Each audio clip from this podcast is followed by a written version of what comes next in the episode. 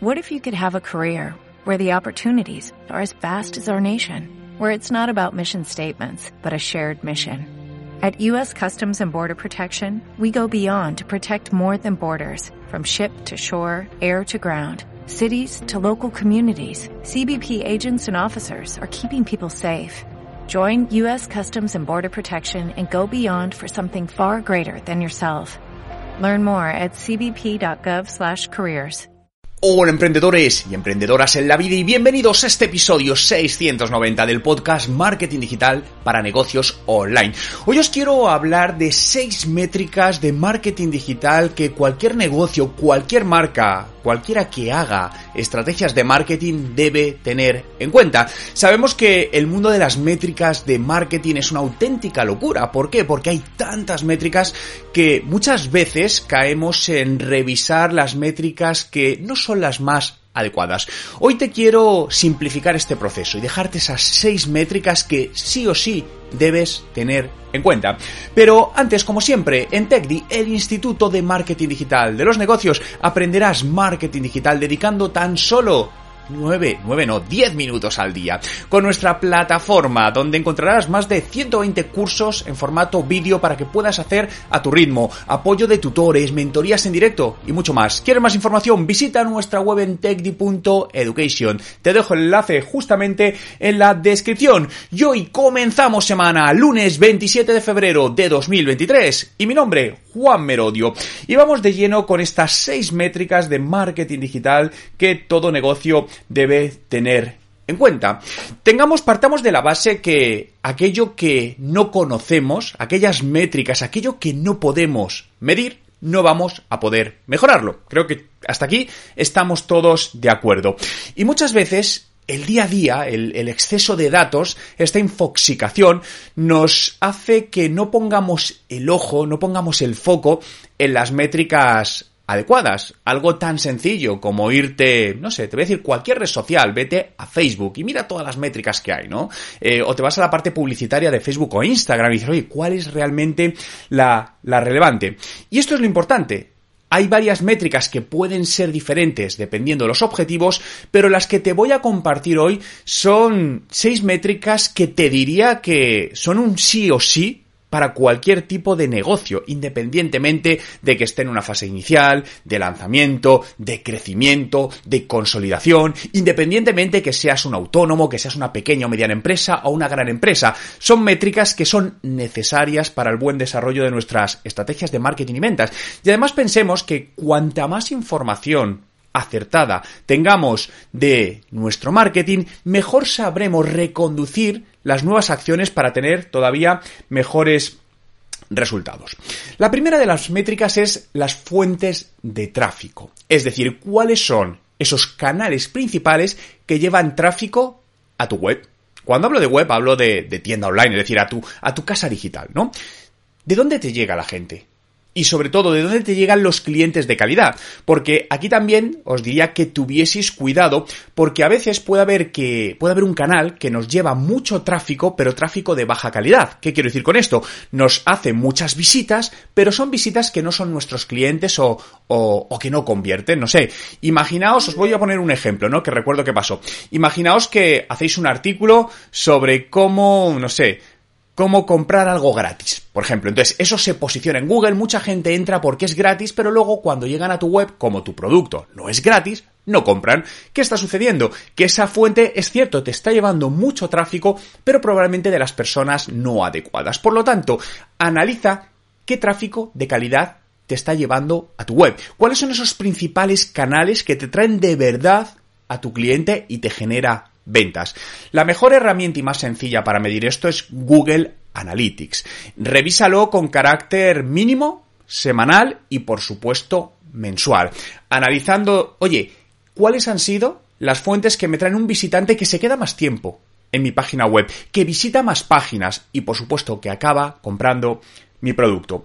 El segundo punto que también, la segunda métrica, mejor dicho, que también la puedes medir con Google Analytics es el tiempo en el sitio. Recordad que lo que importa en marketing no es solo la cantidad, sino la calidad. ¿Qué quiero decir con esto?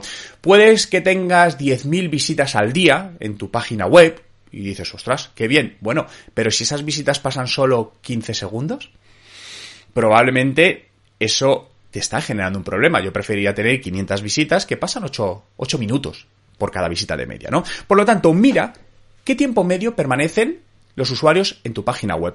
¿Cuál es un tiempo óptimo? Te diría de media entre 2 o 3 minutos, pero cuidado, depende del tipo de, de, negocio. Es decir, no es lo mismo una página web corporativa, que a lo mejor el tiempo de permanencia es menos, que una tienda online, donde en una tienda online el usuario probablemente entra, revisa varios productos, por lo tanto el tiempo que permanece en el sitio puede ser superior a 3 o 4 minutos, ¿no?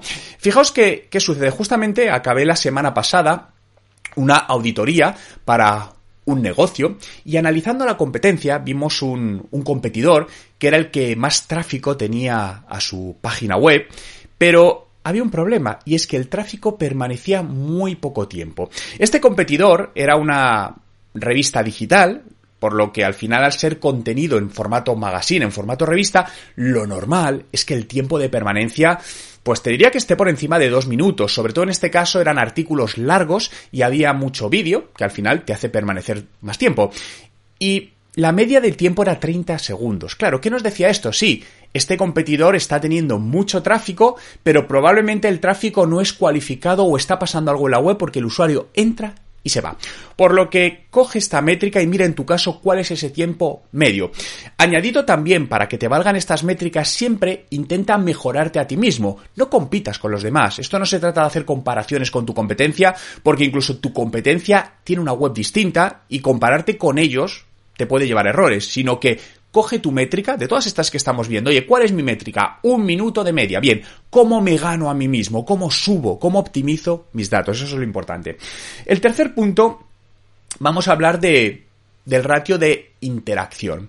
Y la interacción, esto es un concepto bastante amplio. Esta interacción puede darse en, por ejemplo, si tienes un blog dentro de tu web, oye, ¿cuánta gente comenta en tu, en tu blog?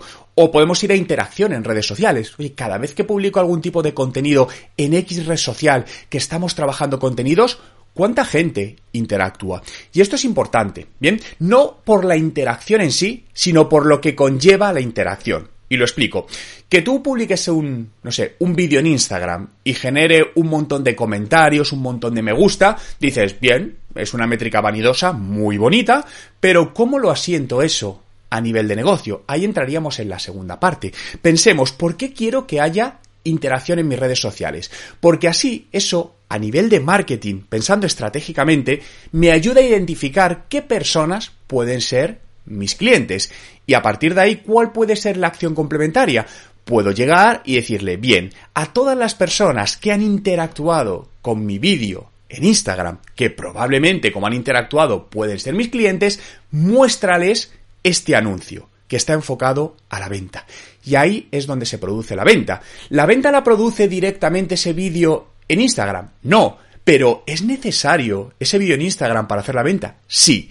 Esto es el marketing de hoy. Es muy importante que al final esa estrategia, por eso siempre hablo de estrategia de marketing, la venta ya no se da o es muy difícil que se den la mayor parte de ventas en el primer impacto, en el primer canal, sino que se dan en una secuencia.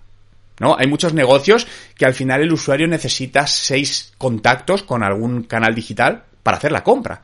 Claro, ¿cuál es ese canal que genera la compra? Bueno, hay distintas maneras de medir eso, pero la realidad es que todos influyen y probablemente si quitases uno de esos canales, esa compra no se produciría, ¿no? Por lo tanto, ten en cuenta esto desde el punto de vista de interacción, pensando que la interacción es necesaria no por la interacción en sí, sino por cómo podemos utilizarlo con otras acciones de marketing cruzadas. La cuarta métrica es cuánto te cuesta captar un cliente. Hay un término que se utiliza mucho en marketing, que seguro que habréis visto, que es CAC, el CAC, que es coste de adquisición de cliente, y es básicamente cuánto me cuesta captar un cliente. Y esto es muy importante que lo sepas. ¿Por qué? Porque si no sabes cuánto te cuesta captar un cliente, déjame preguntarte, ¿cómo sabes que le estás ganando dinero a ese cliente? Puede que me digas, no Juan, pero cuando hago las, las ventas del mes me sale positivo. Sí, sí, pero eso no quiere decir que le estés ganando dinero. Puede que haya clientes que te estén haciendo perder dinero y aunque te salga positiva esa cuenta global, te podría salir más positiva, por lo tanto debes trabajarlo. De media, ¿cuánto te cuesta captar un cliente? ¿Me cuesta 5 euros? ¿10 euros? Bien, esto lo podemos medir según la estrategia que tengamos de marketing. Aquí no te puedo decir, oye, pues si no es lo mismo que se des publicidad en Facebook, en Instagram, pero es importante que sepas de lo que inviertes, cuántos clientes captas y de ahí sacar la división. Voy a hacer la cuenta rápida. Oye, si yo invierto 100 euros y capto 4 clientes, ¿cuánto me cuesta cada cliente? 25 euros. Bien, ya tengo esa métrica. ¿Y cuál sería nuestro objetivo? ¿Para qué nos vale esta métrica? Recordad que el objetivo de que miráis estas métricas no es para tener el dato en sí, es para mejorar y trabajar ese dato. Bien, si me cuesta 25, mi objetivo para el mes que viene es que me baje a 24 y poco a poco ir haciendo que ese coste de captación de cliente vaya bajando. La quinta métrica va relacionada, es el, lo que se llama el lifetime value, que básicamente es lo que puede gastar un cliente tuyo a lo largo de su vida, ¿no?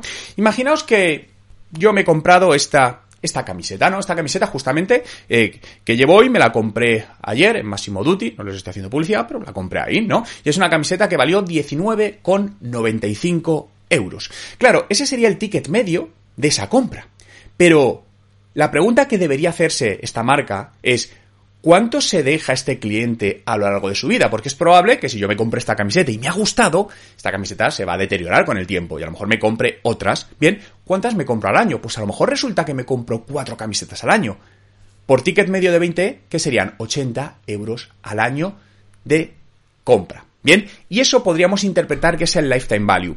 El lifetime value podríamos ir mucho más allá, porque al final podemos extrapolar que yo como cliente voy a comprarles durante cinco años, por lo tanto subiría más, ¿no? Pero ahora lo voy a hacer a un año para simplificar el proceso. Y este dato lo debes relacionar con el anterior, con cuánto te cuesta captar un cliente.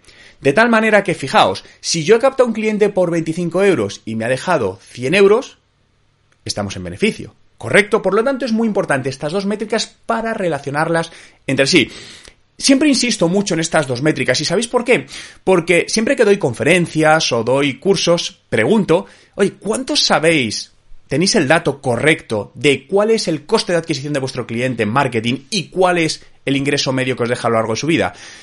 Y os puedo decir, y mira que a lo largo de mis años he dado conferencias, que no más de un 5% lo saben. Y es importante este dato, porque sin este dato puede que estés por el camino equivocado.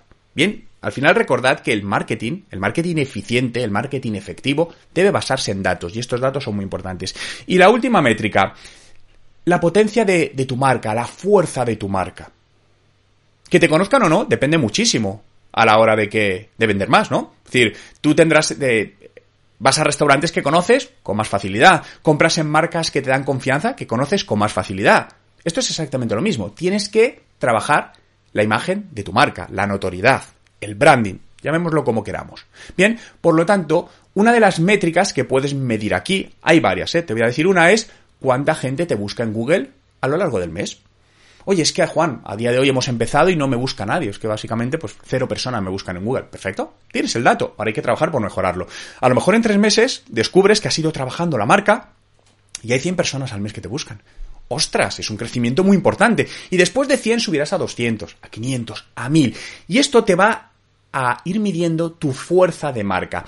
¿Relacionamos esto directamente con más ventas? Bueno, es muy difícil linkarlo directamente, pero sí te aseguro al 100% que influye enormemente en el incremento de las ventas y en reducir el coste de adquisición de clientes y en incrementar lo que gastan los clientes por ti, en ti. ¿Sabes por qué? Porque esto es confianza. El conocimiento de marca es confianza y los clientes compramos confianza.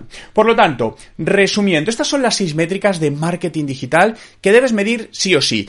¿Qué hay más? Hay más, pero todas aquellas deben ser sobre estas. Siempre, estas son básicas. Tienes que tener estas. Por lo que pregúntate ahora mismo, ahora que estamos acabando este podcast. ¿Conoces estas seis métricas? ¿Tienes el registro mensual de estas seis métricas? Si la respuesta es no, no pasa nada estás a tiempo. Ponte ahora mismo a hacer ese cuadro de mandos, ese Excel, donde te sea más cómodo, a registrar todas estas métricas y mes a mes vete apuntándolas y vete viendo si tus estadísticas vas mejorando, de eh, desmejorando o que, permanecen planas. Es la única manera de saber cómo seguir haciendo mejorar nuestras campañas de marketing digital. Muchas gracias a todos por estar ahí un día más en este podcast Marketing Digital para negocios online. Recuerda que puedes dejarme tu valoración de 5 estrellas en Spotify, Google Podcast, Apple Podcast y si me estás viendo en YouTube, déjame un me gusta para saber que te gustan estos contenidos. Y si todavía no eres parte de nuestra comunidad TechDi, el Instituto de Marketing Digital para los Negocios, ¿a qué esperas para mejorar tus campañas de marketing con la ayuda de nuestros cursos, nuestras mentorías, nuestros tutores y mucho más? Muchas gracias por estar ahí y nos escuchamos en el próximo podcast.